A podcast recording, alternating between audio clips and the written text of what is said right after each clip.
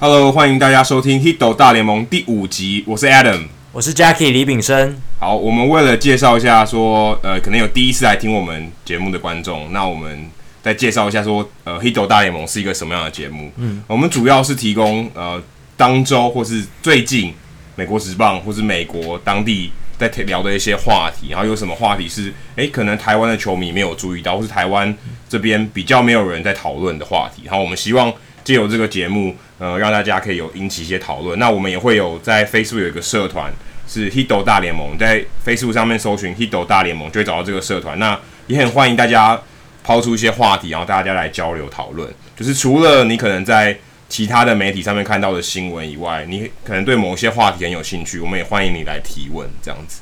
好，这个礼拜最重要的话题，对于台湾的球迷来说，就是陈伟英的好表现，对不对？陈伟殷。继上一场被可以说是被打爆以后，被大都会打了很被打爆，他整个可能甚至也有人说他情绪上有点控制不住。是，那他这一次反而触底，可以说是触底反弹。对、嗯、对，水手队的时候，真的压制了七局无安打，可是却被换下来。大家可能一开始就很不解，他才他投一百球，说真的是不多不少，但就是一百一百是一个很漂亮的数字，可是就好像是刚好到了那个上限。那。当 Mattingly 他们呃马英鱼队的总教练就没有让他继续投，在第八局的时候把他换下来，换他的投手呃 b r a z i g l e r 上来。那你觉得秉承？你觉得这个这个调度你是怎么看？说我我到底是觉得这个你是支持这个决定的呢，还是你觉得如果你是 d o Mattingly 你会让他继续投？我可能还是会倾向把他换下来。为什么呢？因为呃陈伟英他其实后来有向媒体透露，他其实去年。之所以受伤，有一部分原因是因为他手肘出现了撕裂的撕撕裂的情况，这很严重。这是一个对于一个，投手来说是非常严重的事情，非常严重的事情。那其实我相信球团从头到尾都是知情的，所以他们在考量到陈伟英的使用上面的时候，自然就会非常小心、非常谨慎。那一百球，它其实是一个很主观的门槛。就是在，大家好像就是这个数字，因为它是三位数。对，过了这个门槛之后，好像大家就会觉得投手就要开始受伤了，就会出现事情，就会发生意外了。对，对，所以呃，虽然是一个非常主观的数字，但是呃，这是目前大联盟他们在保护投手上，尤其是球团在考量投手的手臂使用上，很很大的一个门槛。那过了这个门槛之后，Mattingly 可能考量到陈伟殷再投下去的话，会会呃有很高的受伤风险，所以把它换下来。那我就我会觉得说，以一个球团的角度来讲，陈伟英是他们一个很重要的资产。他们前两年砸下五年八千万美金签下他，合约还有三年要要走。三年。那如果陈伟英之后有什么样这样的状况，像去年一样受伤，而且去年他其实就是几乎只投了不到半季。对，而且表现不是很好。其实投资基本上就已经有点失败了。第一年来说是失败的，所以他们当然会希望在今年他们要更小心的使用它，让他能够走的。更久更长，小心驶得万年船。然后希望他之后成绩都可以，呃，再维持一个比较好的水准，让他们投资有感觉回收，至少要能吃局数。对，就七局 OK，这已经达到吃局数的目的。可是我希望你未来还是要能吃局数，可以也许投个两百局。对，如果你今天就为了这个，然后可能后面的局数你就吃不下来，这是其实有点本末倒置，有点得不偿失。对对。而且，呃，虽然以传统观念来讲，一百球要拼完打比赛，好像是可以继续投下去的。但是现在大联盟球队他们掌握的数据资料越来越多，尤其是在医疗球员医疗这方面，因为以前可能没办法收集这么多资料去做分析，但是现在有大数据，然后有很多不同的资料库，他们呃越来越多球员受伤，他们把他们的经验收集起来，然后呢做做成资料的会诊，他们就可以去评断说。呃，球员接下来身体状况会是怎么样？或者是他们可以去预测，诶，像陈伟英这样子的球员，他在什么样的工作量底下是可以接受的？超过什么样的工作量会疲劳？我相信球团他们都会掌握这样的资讯，所以才会经过综合的评估跟考量之后做出这样的决定，而不是可能就是很主观的随便就是呃一百球就不想让他对不想让他投。我觉得背后球团考量的因素是很多层面。层层考量的。不像去年，去年其实也发生一件，就是呃，Dave Roberts 道奇队的总教练，他就把 Ross Stripling 那时候还我记得没错，他是对巨人队的比赛，他投了七点一局无安打就被换下，而且他是在场上被换下来。对，跟陈伟霆这次有点不太一样，因为如果你今天是在下去以后跟你说啊你不上了，可能球员比较可以理解。可是我今天是在场上的时候被被拉下来，嗯、那个情绪可能是更难被抚平，就是情感上面你就觉得为什么不让我继续完成？而且我记得那个就是去年这个事件发生以后，一般球迷就觉得不能理解为什么他其实是年轻的筹备嘛，Stripling 是那一年是第一年。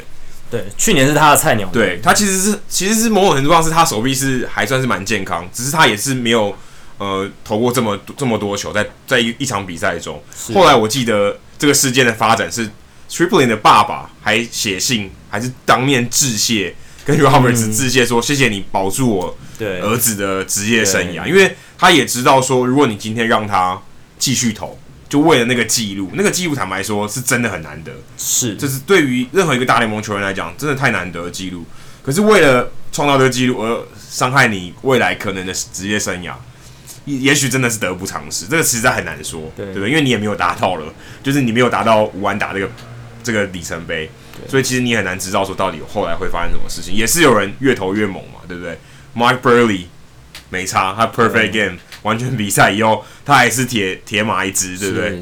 就是永远都感觉他手臂都都不会受伤那种感觉，所以其实很难说。可是也是有一些球员，就因为这样，因为说我就是挑挑战那个记录，从此生涯就也不能说一蹶不振，但就是走下坡。对，像是最有名的就是二零一二年的永恒桑塔纳他在大都会队的时候，那那个时候他就是为了投一场无安打比赛，他投了。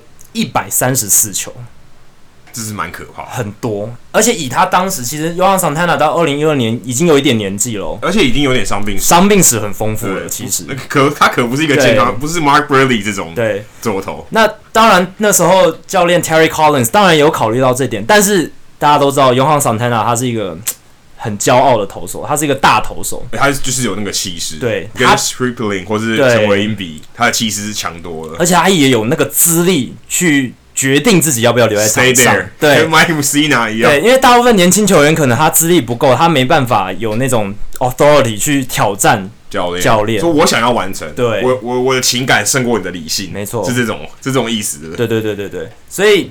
尤哈桑泰纳那时候就坚持要留在场上，然后他也很顺利的投完，缔造了这个记录，他很兴奋，大家都很兴奋，都很开心。结果从那个时候开始，他接下来的四十九局投球，防御率高达八点二七，简直是被打爆，平均每一局掉一分了，真的，而且就几乎等于说越投越没信心，后来就受伤。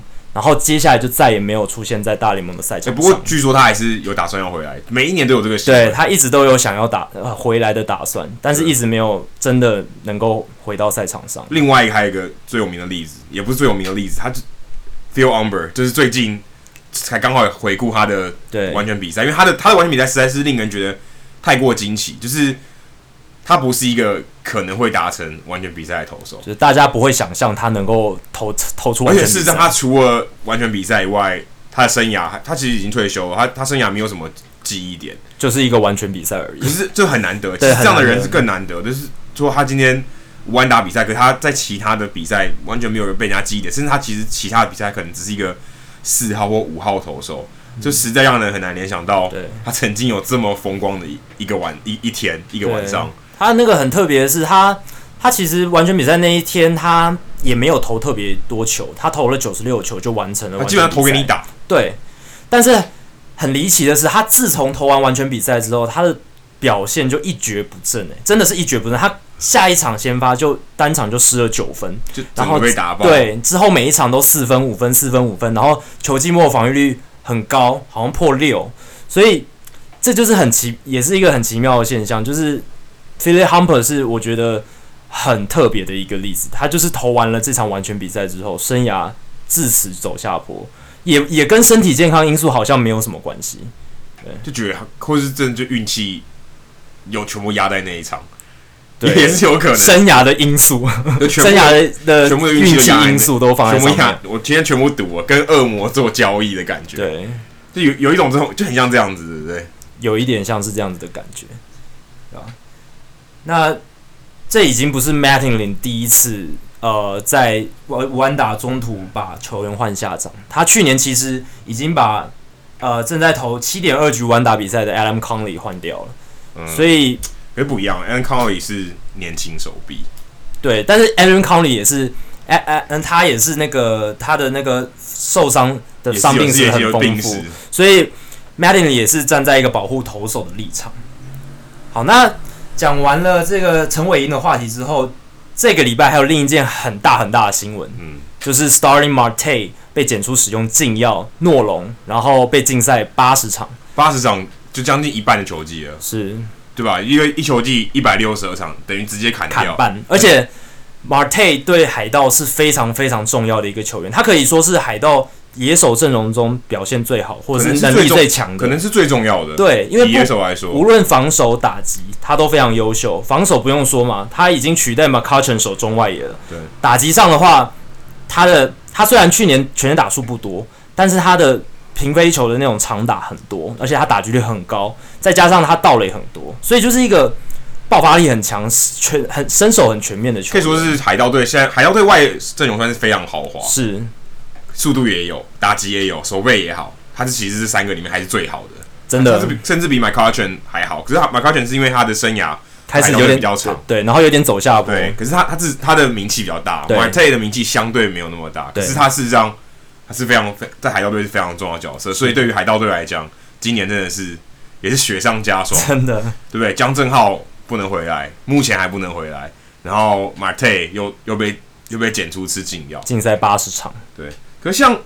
你不觉得这这种这种例子，就为什么去年有 Dee Gordon，对，今年又有 Marte，你不觉得很奇怪吗？就是说，他们其实禁药已经查到频繁到球员都抱怨说，你这根本就不是随机的，就是已经多到感觉好像不感觉变例行检查，就怎么一天到晚查到我那种感觉，很多球员在抱怨嘛。就是如果你今天哎搞、欸、你打个全两发全垒打，哎刚刚好轮到你。这好像很像也过于巧合，但也但也许真的就是随机。补充一点，就是大联盟的药检是四美北美四大职业运动最严格的，最严格，而且现在最严格，罚的也蛮可怕的。可是事实上，你看罚八十场，好像也不痛不痒哎。其实这已经有加重过了，对，这是加重过了。现在全全大联盟，大联盟历史上就只一个人，Mejia，Jeremy Mahia，大都会以前的呃终结者。因为因为连续三次被禁药，三证条款，三证条款就直接掰了，他生涯永久都不能再终身禁赛，永久不能在大联盟出赛。如果没有记错，是不能在大联盟出赛，他基本上还是可以去其他联盟比赛，嗯，只要这个联盟跟大联盟没有合作关系，他是可以。可是像马泰这种才罚八十场，而且你不觉得说今天我已经八十场，等于是让你一半球季就不见，等于你一半的薪水就丢掉了，那？这种情况下，你还愿意赌这个风险？而且我药检已经这么严，你不可能误吃吧？不可能误吃嘛？吃误吃，我觉得一个球员他身价这么高，误吃很难，因为你吃了等于你你一这一年的薪水有一半你就浪费掉，你就等于连你对不起你的球团了，对吧？你也不可能误误注射吧？这也不可能啊，对不对？误注射这更离谱，说你在睡觉的时候被误注射有这个禁药也不可能，所以。极有可能可以推测他是自愿的，他在知情的情况下吃了这个药。可是你看他所有的 DEGORDON 或是 Marte，他们在呃说对不起的时候，好像都是说啊，我我我我错了，我不应该吃这个药。可事实上他们是知情的，对他他其实知情的意思代表说，我知道这个药是违反规定，但我知道这个药有效，我才要吃嘛。但是我愿意赌一把。对，虽然他们在声明里面都在装傻说，说哦我不知道不知情，但是其实我们可以合理的推断，不可能误用嘛。对，应该很难是误用的，应该都是知情的情况下使用。对，可是我觉得像这种情况越来越普，就我觉得有有有点越来越普遍。这几年非常非常多，而且这些这些球员还不是小咖哦，对，还不是小，是都是有头有脸的，都是球队正中很重要的人物，但是。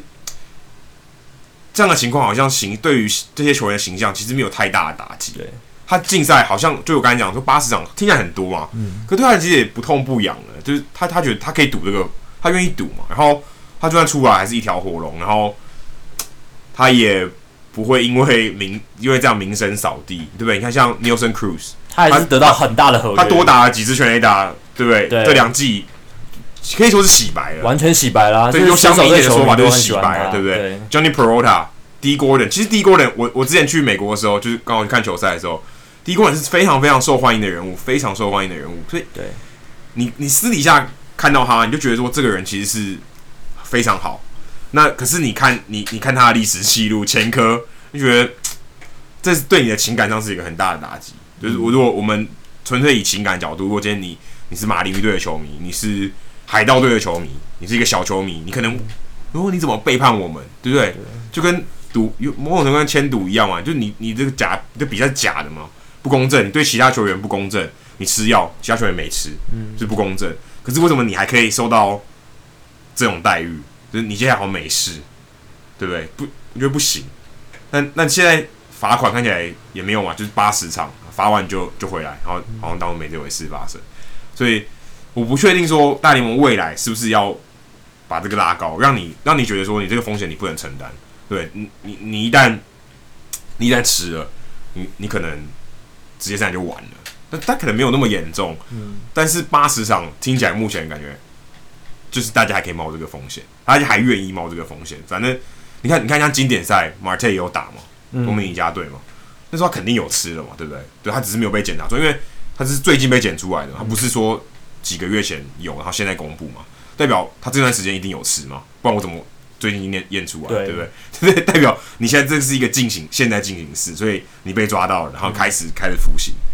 对，所以代表你看这段时间他还是有吃，只是他没有被随机检测到，对吧？所以其实代表还是他愿意冒这个风险，这是这是不太好的。我觉得以大联盟现在的法则来看，球员还是愿意铤而走险，愿意冒险的球员还是愿意去做。为什么？因为他被禁赛就是被罚这八十场，但是他如果在被发现之前，他能够巧妙的运用一些方式规避这些要件，然后找到一个办法打了，比如说两三年，跟球队签了一个延长合约，他等于一辈子不愁吃穿了。就跟 Dee Gordon 一样，Dee Gordon 就是在签了合约以后才吃药。他跟签了，他跟马云签了合约，他他其实那些薪水，你如果好好去理财的话，你一辈子不愁吃穿，绝对不愁，绝对不愁吃穿。那我今天如就算被检查到了，好被罚五十场八十场。那我损失的就是那八十天的薪水而已。没有，就就是因为他后面的附加的罚，就是有形象伤害太少，太少了啊！啊，我后面的薪水照领啊，对不对？那这样子我，我我当然愿意去做这件事，几千万美金的事情。那我我如果被查到，我就是少了那八十天的薪水，然后或者是哦，有一些球迷骂我，但是没关系啊，我的人生还是可以过得好。能要巴托罗 clone。对啊，他现在变成大家很受爱戴的球员。事实上，联盟也是捧他的、欸。对啊，你看联盟，他不是这样，不像说对 Barry Bonds、对 Roger Clemens 这样，好像故意忽略他。对、嗯、他，他他讲话，我们不理他。对，不是，我是把托克隆变成还变变联盟的招牌，大力型联盟大力型。联盟其实很，就是这些媒体是很爱他的，所以认为他是一个话题，是他是一个。非常有喜感的人物，所以会用各种方法去宣传他。可是事实上，不要忘，他是有个前，他是有前科的。好像完全忘记了他。我我同意，你可以就是给给给跟真人机会，OK，对不对？可是你不能让人家觉得说，我我可以洗白。如果如果你今天想要不管，我就大家都开放吃，那那也无所谓啊，我我 OK 啊，对不对？娱乐效果很好啊。但是你今天要定了这个规定以后，你就就应该要好好执行。你说我道德上我也要有，我要有一个。约束，我不能说只有法则，然后做一个半吊子的感觉。对我我我道德上完全没有，我不管你 OK，你罚完以后你还就是好好做人 OK，可是我也我也不管你过去发生什么事，这好像也好像也不太对，嗯，就是这形象上你看，对，最近 Roger Clemens 也出来说话，对不对？他他最近超不爽，可能也是因为 Marte 的关系，就吃禁药，现在他又跑出来说 Mitchell Report，哎、欸，我根本没事，嗯，Mitchell Report 在二零零七年的时候说。说指控我有吃吃药，导致我现在名人堂一直进不去，对不对？然后我的生涯好像就蒙上一层阴影。因为七届赛扬奖，七届赛扬奖，你现你拿到现在，你不讲这个人是谁？第一轮一定名人堂第一轮一定进去。七那你们打几年？对，七 十连将近快十分之一的奖，十分之一的赛扬奖都你拿哎、欸，对啊，这这这对每年。一般球员要打七年都很不容易了，他是拿了七座赛扬奖，这这非常疯狂，非常不可思议，这非常疯狂，对，是真的。可是他他却没什么人提了。你看这几年，可以说是联盟刻意的避开他，对，开甚至说有些打压他的感觉，就是把他封杀的感觉，对，就是封杀，对。然后也不会有球队要来当投手教练，嗯，就是我当然我可以理解这件事情说。为什么他们要这样做？因为他认为他不干净，嗯，所以他到现在都还没有承认他服用过禁药。我也我是坦白说，我们是真的也不知道。嗯、他不像 Barry Bonds、Era，他们有间接承认，嗯嗯，或是像其他 Maguire 这些 Sosa 这些人已经承认，对不对？他就是没有，可是他也是被封杀，其实蛮可怜。我虽然不是他的球迷，可是我觉得他这样子一代英雄，对，他好歹也真的是一代球星嘛，可以说是八零九零年代最强投手。说不是他，就是 Great Maddox，对，虽然两个形态不一样，可是哎、欸，他也是真的非常了不起。你看 Great Maddox 很很干净嘛，这是毋庸置疑的。可是他的成就是可以跟他匹敌的，但是他却到受到这种待遇。像 Clemens、Nelson Cruz，他们两个频频都是吃禁药。但是 Clemens 被联盟封杀，还不还不能说他有吃禁药，我们没有我们没有铁证。对，但是就是被被被指涉，但是两个人却有这么样不同的一个下场或者遭遇。因为像 Nelson Cruz，你看他已经变成水手队最重要的炮手，然后大家都很爱戴他，对不对？但是 Clemens 的状况就很有点凄凉。对，这个也真的是可能就是最近这几年，大联盟都一直在就是球迷会一讨论的话，就是万年话题，对吧？就是。名人堂球员禁药，禁药时代。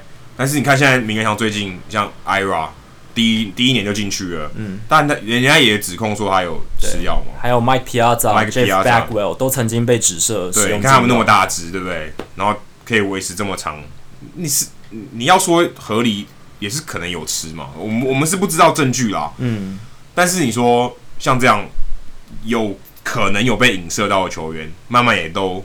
被接受，被接受，所以其实这个这个风气可能也在转换。嗯，就是他认为，也不是他，是就是这些呃美国运动棒球作家协会的人开始慢慢认为说，这也许是一个时代的共业。对，那就让他们进去吧。也许他们不是第一年嘛，可是他最终是进得去的，因为以他的成绩来讲，他的成绩实在太鬼神了，对吧？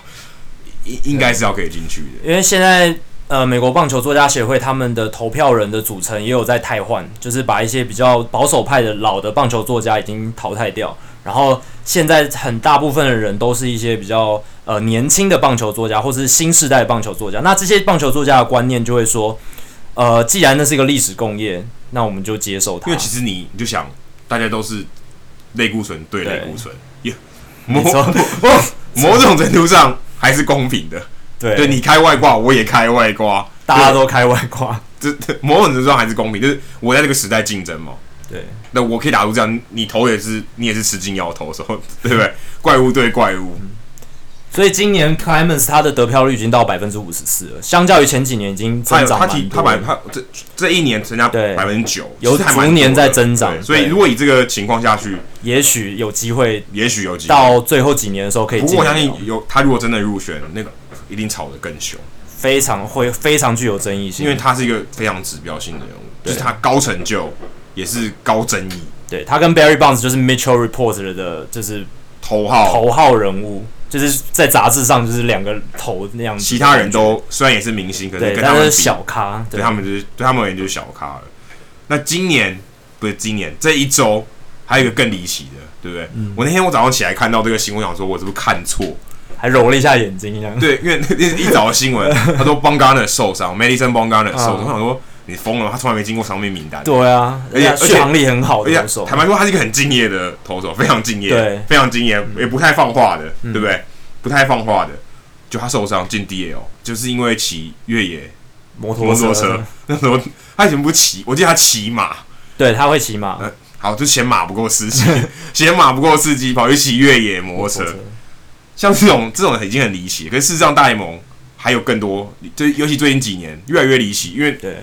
Twitter 或是这些小道的媒体越来越多，这种讯息传的越来越快。真的，像去年呃还在酿酒人队的后援投手威尔史密斯，现在现在现在是 Bumgarner 的对队友。去年他在那个脱鞋的时候不小心拉伤了膝盖韧带。他在脱鞋的时候，因为我们想他是站着脱鞋，然后站着脱鞋的时候，因为我们太紧，对，然后你脚拉起来有没有？然后你手要伸下去弯腰，然后有时候一个不平衡。然后你就会要往前跌啊！那个时候他没站好，就就把韧带拉伤了，膝盖韧带拉伤，结果要休养非常久的时间，几乎半我记得半季都没有回来。对，非常的得不偿失。而且他那一年就去年嘛，我还没有我如果没有记错的话，他其实即将被任命为终结者。对，在酿酒人队，因为常重建中嘛。对，而且他又越生涯越投越好，他觉得酿酒人觉得他有有这个能力担任终结者，就他就把这个机会丢掉。然后是他现在也就酿酒人就放弃他了，现在就在巨人队。对，就是一个功能性的左投了。对，就但现在就很可惜，对吧？然后还有包括其他的，像是洛杉矶道奇队的年轻选手 Micah Johnson，他在二零一六年的时候削水果削到手，也也进伤病名单。这个也蛮扯，蛮扯的。然后以前 Carry Wood 芝加哥小熊队的很强的投手，他也是有痛痛人的称号。但是除了手肘的痛痛之外，他在浴室也曾滑倒过受伤，在二零零七年的时候。这个听起来蛮严重，对啊，浴室滑倒应该真的很痛。浴室滑倒是真的蛮痛的。然后现在在白袜队的 Derek Holland 投手，他以前在德州游骑兵队的时候啊，休赛季的时候在家里被狗绊倒，然后导致膝盖韧带也拉伤。撕撕裂伤，然后休养好一阵子。这种膝盖的伤，像刚才 Will Smith 也是，这种都很难好。要休养好几个月，不是说几个礼拜就能够解决的事情，对吧？那之前早期比较有名的就是大家耳熟能详的 Joey Zumaya，像我们这一辈的球迷对印象最深。对，就是跟王建民同一时期的投手。二零零六年他在玩吉他英雄这个游戏的时候玩到太激烈，然后手受伤。而且我记得他有一次最夸张，他在比赛中把手投断了。哦，对，那就是他生涯的转捩点。他就是从那个那一刻开始，他的就是基本上就是职业生涯就是崩溃了，因为他他的最主要武器就是火球嘛，一百迈的火球。以以前那个以前大概大概将近十年前对的球，那个时候一百迈的速球其实还是很罕见，非常罕见。所以他那个时候可以说是联盟就是火球男，就等于代表人物。最具代表性的，对，以前以前没有多少人可以投到一百迈的，对，不像现在随便一个后援投投上来的，好像都九九一百在飙，对我好像没差，很随性，对，一百好像随便你花。对，十年前先发投手的直球均速可能只有九十英里，甚至左右，甚至不到，但是这几年增长的非常快，到九十一、九十二、九十三这样子，也是因为训练的关系。对，然后还有运动医学的运动训练的发达，运动科学的发达，但绝对不是因为玩吉他英雄的关系，现在大家手越游越来越力。哎，我印可是我印象最深刻就是打喷嚏的、oh. Kevin Pillar，柱哥柱子先生，Pillar 柱子，防守很好的柱哥。对，哎，他其实我我我有个加拿大朋友啊，刚刚顺便聊一下，他说 Pillar 的防守其实他觉得很差哦，oh, 所以跟进阶数据呈现出来的不太一样，就是因为他判断很差哦，oh. 所以他每球都接得很惊险。那我也不知道真的还是假，但我但我他给我的印象真的也就是这样，就觉得他怎么每球都接的那么惊险。对不对？highlight 画面很多很多，很会飞这样子。对，但他很会飞，反而不会受伤。哎，他打喷嚏，他打喷嚏受伤。而且我之前有看过一个访问，说，呃，就加拿大的那个电视台访问他说，为什么你好像不怕痛，一直撞墙？或什么？他就他他就说，我对痛很很有忍耐力，因为我小时候打球的时候，我都没在怕痛的，我就痛我也忍的，也忍着上场。但没想到他就是因为打喷嚏，反而这种。反而反而把这个钢铁给弄挂了，就一个小事，打喷嚏反而让他被拉伤，反正他每天那样扑撞墙没事，然后打喷嚏反而让他进伤兵名单，这就很很好笑。这是这是我觉得就近代最好笑的，就是很光怪陆离的事情。明明像铁人一般的身材，结果身体，然后结果打个喷嚏就拉伤背。对，而且拉伤背打喷嚏很正常哦。对，是一个大家平常生活都遇到的风险，这个这个这个也太。太普通了吧，对不对？就是你你坦白说，你也不能避免，不你不骑脚踏车，不骑摩托车可以，不切水果可以，啊、呃、啊，不能不在浴室洗澡啊。对，那你不养狗可以，对吧？对啊，对啊，对啊。但是打喷嚏你根本忍不住嘛。对啊，就是以大家生理需求一定会发生的。对，是这个这个也是莫名其妙，就是你好像也没办法禁止球员做这件事情。可是像 Bumgarner 这次，那你看他这样损失可能。将一个半月或两个月，据说据说是一个半月到两个月，他可能至少离不开伤病名单。嗯，而像这样，对于现在巨人队，其实雪上加霜，巨人队现在是国联最差的球队，战绩最差。对，因为现在不是偶数，对，没有灵气，没关系，对不对？放弃没关系，没有，是开玩笑的。你像邦甘纳这样受伤，对于巨人队来讲是非常大的影响，因为他他基本上是最重要的投手，这还是苦力投。接下来 Samardzija 或者是 Matt Moore，他们其实虽然。稳定性没有很好，就是他，我我觉得他们稳定性都没不不太够。不像有趣的是，其实像巨人队就这样损失，其实也没有很严重。如果我们真的换算成数字来看，巨人队今年付给 b o n g a r n e r 才一千一百五十万。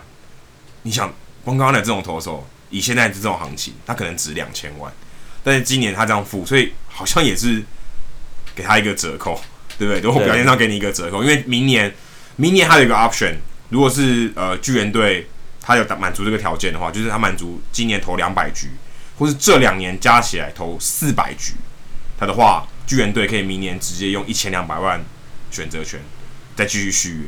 可是他没有，那他肯定达不到，因为他受伤。嗯、可是巨人队还是会续这个约，所以也蛮妙。就你对我有害啊，可是我还觉得我肯定你，但是我还是续约，对不对？这有点妙。那是因为他太便宜了。如果今天他不是这么便宜投手的话，可能他就因为这样，他的合约就不会选择权就不会被执行。而且邦刚人对巨人来说太重要，太重要，太重要。所以其实也是蛮特别的例子。他好像我我没怕，我没在怕，对不对？对我也不怕我合约损失，因为我我我现在我其实是。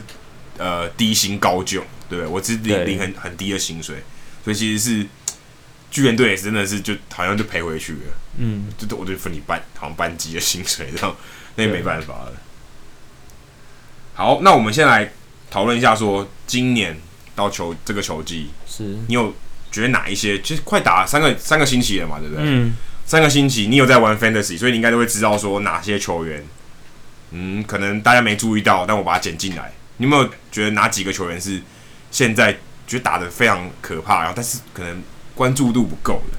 我现在讲的这个人，他应该大家都一一定有在 Fantasy 的对象。你你先讲他的数据，再让我们猜猜看是谁。好，他现在是国联的打击王，打击率高达四成。四成你会想到谁？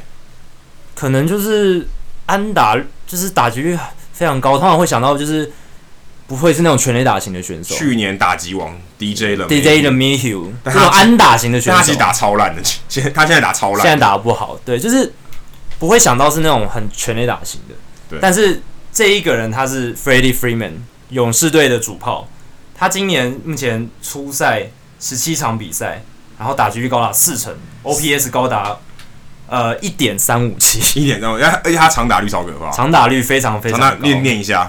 长打率高达八成五零，八八成五零 啊！哎、欸，光长打率就八成五零，很多人攻击指数还没有八成，真的 OPS 都到不了八成八，光长打率五零，对，这个太疯狂了。对，而且他，然后从去年的六月十五号到现在，轰出了三十支炸全垒打，三十支，三十支，这是全大联盟最多的，比任何人都多，比任何人都多。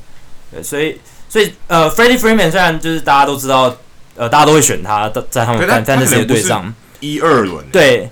但是你不会觉得他是那种哦，全联盟最顶尖的，你第一个想到的超级球球星。就是如果说明星国联明星一垒手，就是可能不会第一个想到他，可能是 Rizzo。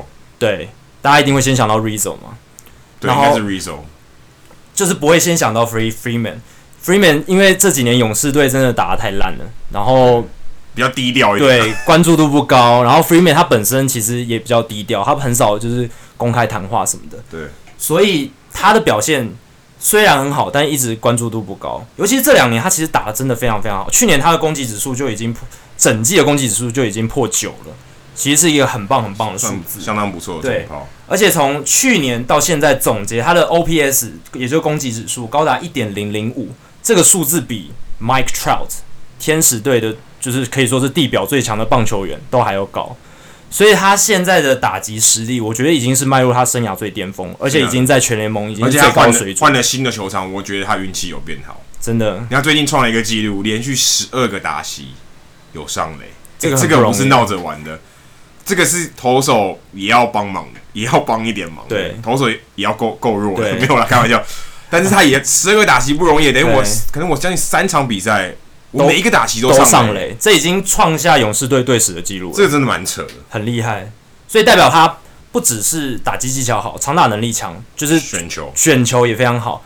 他会让选投手感受到压力。哎、欸，他上来了，Free 是 Freeman，我一定要小心的投，然后投一些边边角角。但是他也不照进，他就是会仔细的看那些边边角角位置的球，而且选球，而且选球其实代表一个很重要的指标，就是他比较不会低潮，因为选球不会低潮嘛。对，选球很难低潮，就跟人家说防守不会低潮一样。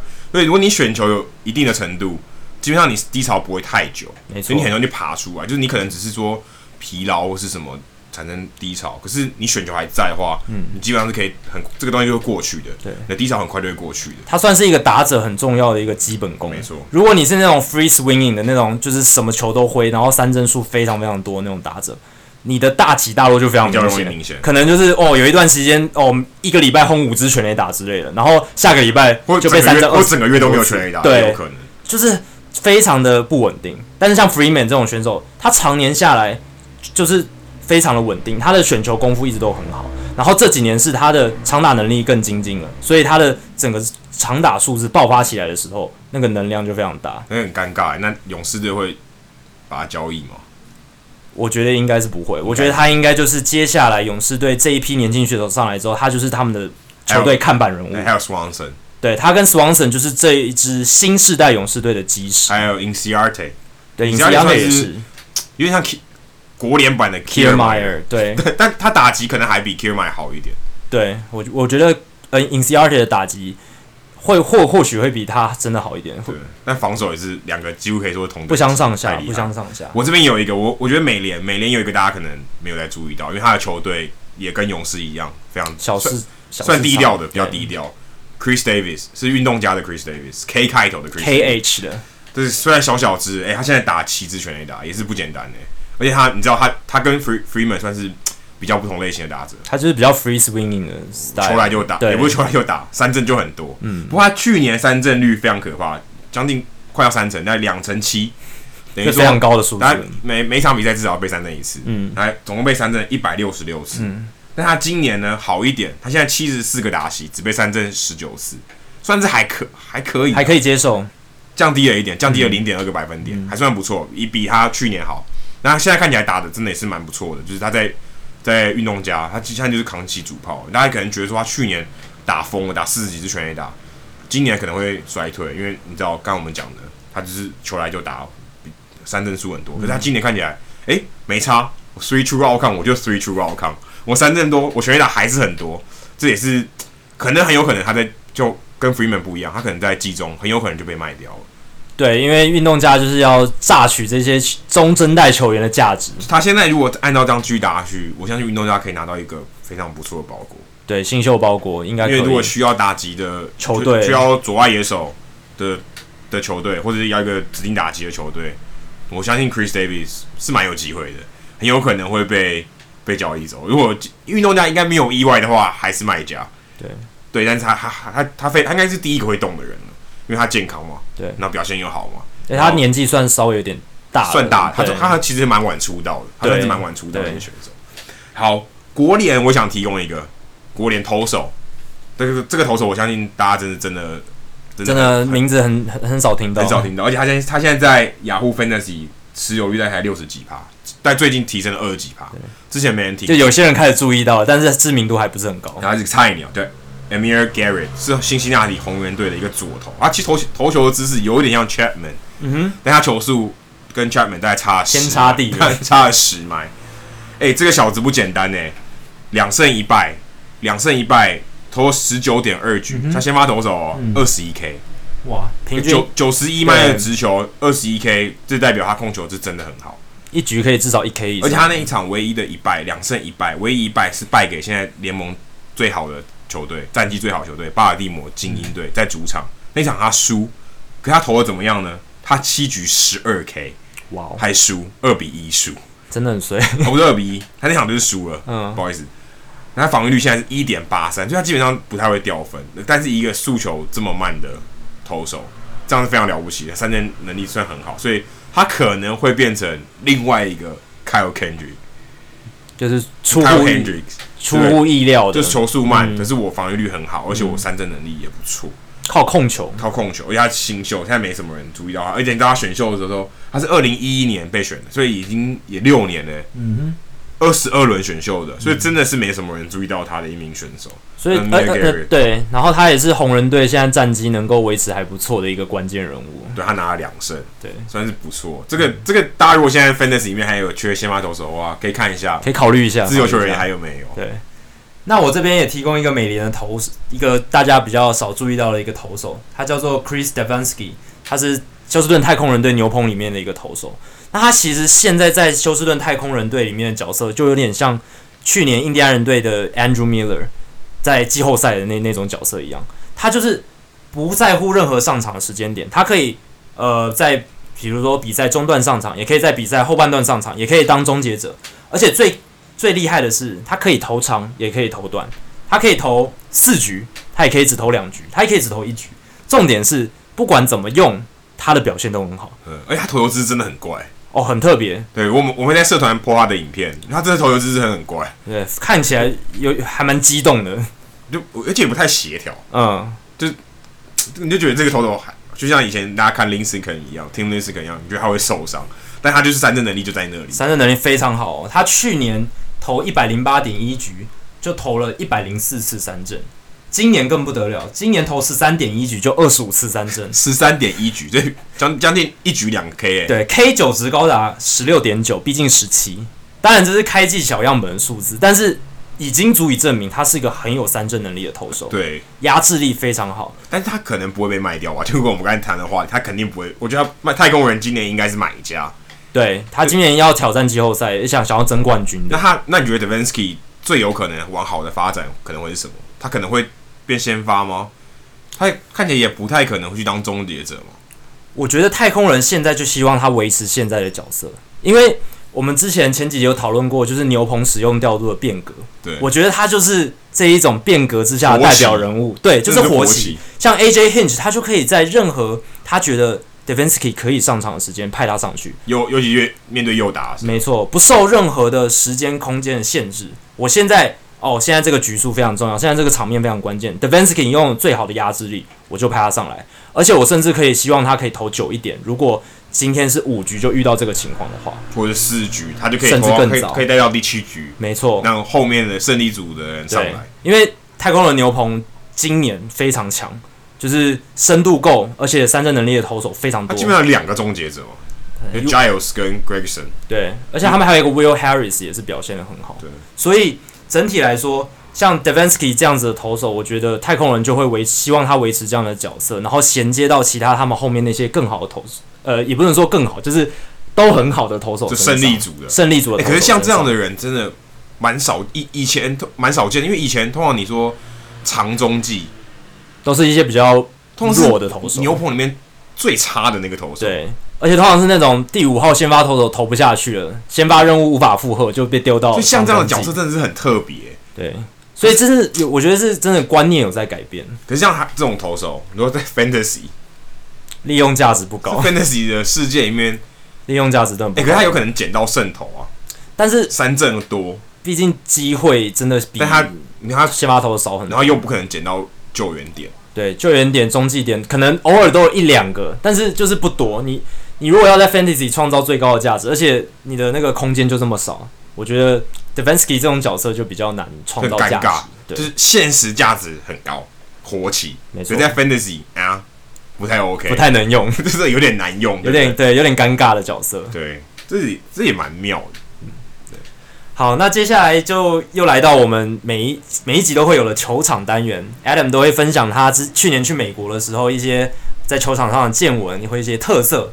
好，那今天 Adam，你要跟我们介绍什么样的呃球场呢？好，这个是我去的第五个球场。我们上一集介绍 Petco Park 嘛，对，这是我在飞到呃亚利桑那、嗯、哼 Chase Field，Chase Field 大家大家知道它其实，在凤凰城。嗯，那因为亚利桑那是用呃亚利桑那响尾蛇是用那个州来命名的，但是它其实是在凤凰城，嗯、在市区里面。嗯、这个这个 Chase Field 很其实很特别，它是。美国本土，大家注意，美国本土第一个有开合屋顶的球场。哦，为什么说美国本土呢？因为多伦多蓝鸟队的 Rogers Center，Rogers Center 是更早之前的，是一九啊一九八九年就已经盖好的，他们才是第一座。他们呃，如果说北美北美大联盟里面第一座，可是在美国本土它是第一座，一九九八年盖好。而且呢，现在大联盟三十座球场里面，你知道有几座是有开合屋顶的吗？三开合的哦，不算像 Tropicana Field，它是固定的，就是，但它现在是唯一一座固定。那你觉你知道有哪几座？除了 Chase Field，这个我还真的没有仔细去研究过。还有 Citigo Field，啊哈，水手队，还有 Miller Park，哦，还有大家最常看到的 Marlins Park，这个都是开合有开合屋顶，还有刚刚我们提到太空人队的 Minute Maid Park 也是也是开合屋顶的，所以这几个其实都是后来比较新的球场，的。但是为什么 Chase Field 要有屋顶？嗯，因为它不下雨啊。对啊，它是沙漠地区，为什么需要？我不下雨干嘛？对啊，对，它沙漠嘛，沙漠就是不下雨，真的，沙漠还下雨还是沙漠，对吧？因为很热啊，很热，非常热。像现在夏天，像我去的时候刚好是夏天，是啊八月初，非常非常热，外面可能就将近一百华氏一百度，但将近台呃摄氏大概三十六、三十八度左右，也超级炎，非常非常热，所以他们需要开合屋顶，尤其在夏天的时候，屋顶几乎都是关着的，晚上比赛都开冷气的，或下午的比赛都都是关起来开冷气，所以如果开冷气的话，里面就很凉快，但是甚至我觉得有点冷，大概大概二十五度、二十四度左右，如果你穿短袖短裤去，其实是有点冷，嗯，那这个是很特别，因为。在，我想大部分的球迷，如果今天除了去可能去呃日本看过巨蛋以外，你要在这种环境下看球是蛮特别的，就很很凉快的情况下看球。那台湾可能看球很热啊，对不对？台湾还没有机会，就是室内球场那种感觉，就是很特别，其实很像很像在看电影哦，很像在看很舒适的感觉，很舒适，很凉快。嗯，可能如果如果比赛难看一点的话，可能还会睡着，所以太凉快。那除了这个以外，哎、欸，他们还这个 Chase Field 还是蛮会享受，他们还有游泳池。大联盟第应该是第二，如果是唯二两座有游泳池哦，就在外野那边，对不对？对。可是那游泳池不是呃，像另外一个有游泳池的是呃 Martins Park，嗯哼，它那边有个酒吧叫 Clevelander，克里夫兰人是。可它那个是游泳池在酒吧里面，它不算游泳池，它是一个喷喷水池。OK，就是你你可以跳跳进去，但你不能游泳，嗯，你不能，嗯，它像泡在里面。可是 Chase 有一个游泳池，但是游泳池你是要你还不是买票就进得去的。是要你要包场的，包场才能用。那个那个游泳池，那个那个那个 party 的区域可以容纳三十五个，就最多可以容纳三十五个人。可是，一次要多少钱？一次如果根据对战组合，因为那票价都是浮动的，对，是三千五到四千五美金，是蛮可怕的，是 非常的，但是大概就是十来万，是大概是十万上下，才能住一个晚上，一个就一一天一场球赛的游泳池，然后你可以邀三十五个人进来 party，这蛮特别的吧？很特别。那那你知道最有名这个这个这个游泳池之所以后来有闹上新闻，你你知道发生什么事情？就之前二零一三年道奇队那时候在西区封王，在刚好在响尾蛇 Chase Field 嗯封王嗯，大家道奇队的选手跑进去 happy 就去 对，就直接进去玩了，没有经过允许的吗？就反正球场就后来就后来有个立一个牌子说禁止道奇队球员 OK，然后据说还有什么扑。亚西欧扑一个还跳水啊什么的，反正弄得乱七八糟，就是还有一个禁止扑一个进来这种这种标语，就非常好笑。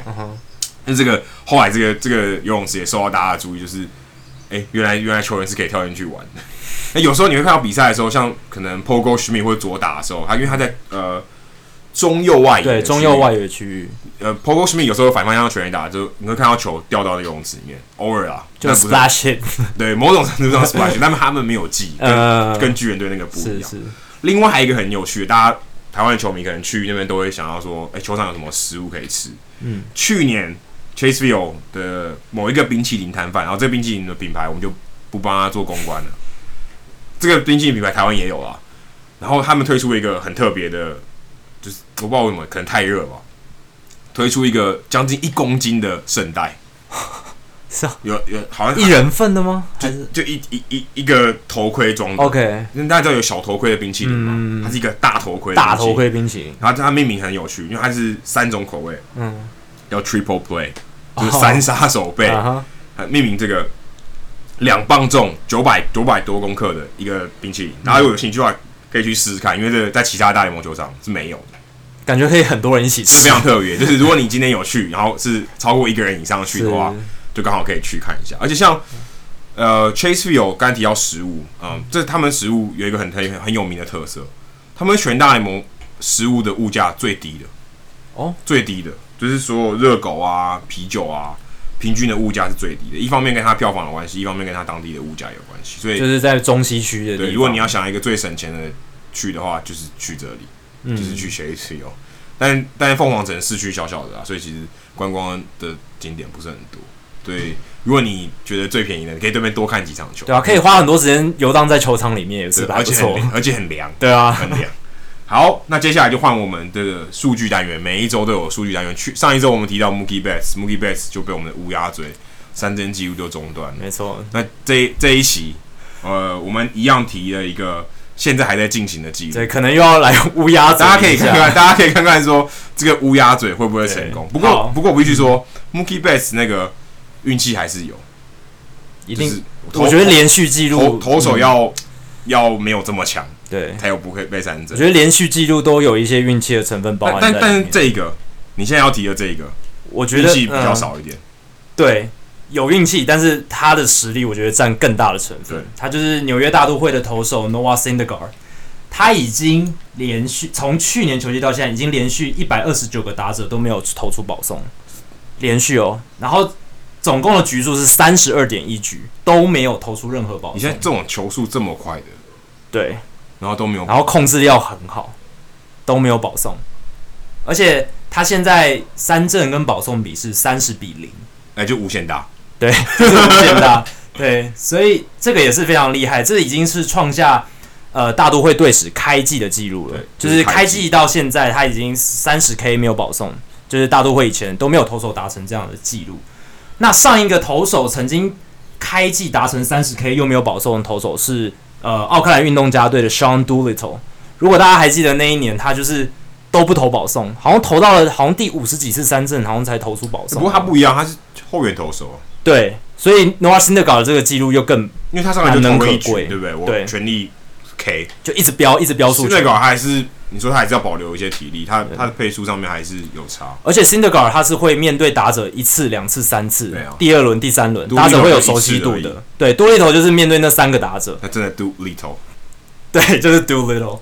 所以 Noah Syndergaard 他在这一个项目上真的是很很了不起，就是速球快、控球好、压制力强。就不投保送，等于我就不认输嘛，我不送给你东西。没错，你就你要么就打到嘛，要么就被三振。对啊，你打得到我就试试看。就两种嘛，打到跟被三振。对，我只知道你有这两种选择。阿辛德嘎他的心态也是非常的，就是竞争那种斗志非常高啊。对，他就是我不是拼个你死就是我活啊，我丢速球，你我丢中间，你打不到就是打不到，那你打到好算你厉害这样子。对，那再提供大家一个数据是。大联盟史上连续最多局数没有投出保送是八十四点一局，是 Bill Fisher 在一九六二年达成的，就是有点古早，但是也是很了不起的记录。对，但是这个是局数嘛？这是局数。如果他他可能投了三振就很少，对他三振就不多。那 Syndergaard 是只投三振没保送的，对他除了三十二点一局没有投保送，而且还投了三十 K，这很扯哎。对。像 Bill Fisher 那个年代，就是投手基本上很少投三振，投给你打，对，都是打者都通常都是 contact contact，然后投手也是就是投给你打的这种心态，对，所以啊，Noah Syndergaard 的这个记录真的是很了不起。那二零一三年 Adam Wainwright 他他是第一个呃，就是在呃。一个球季开始，然后连续三十呃三三阵掉三十五个打者之后，然后没有投出保送，他是现在是纪录保持，纪录保持人。所以 Noah Syndergaard 只要再三阵五个，就可以超过这个纪录，就可以追平六个，对，就可以破。先追平，然后破这个记录。对，但是有可能下一场就会达标了。没错，下一场大家可以仔细注意。所以就下一场，大家看看我们的乌鸦嘴的 每一个节目最后的乌鸦嘴有没有成真。希望我们不要再。就是让他们就是记录又被中断。拿感悟。对。好，那以上就是我们今天 Hito 大联盟 Hito 大联盟的节目。那大家如果呃对我们的节目很喜欢，然后想要加入我们讨论的话，欢迎呃上 Facebook 搜寻 Hito 大联盟，找到我们的讨论区，然后按加入，我们就会准许你们进来，然后跟大家一起讨论棒球，讨论美国职棒。好，那今天的节目就到这边，谢谢，拜拜。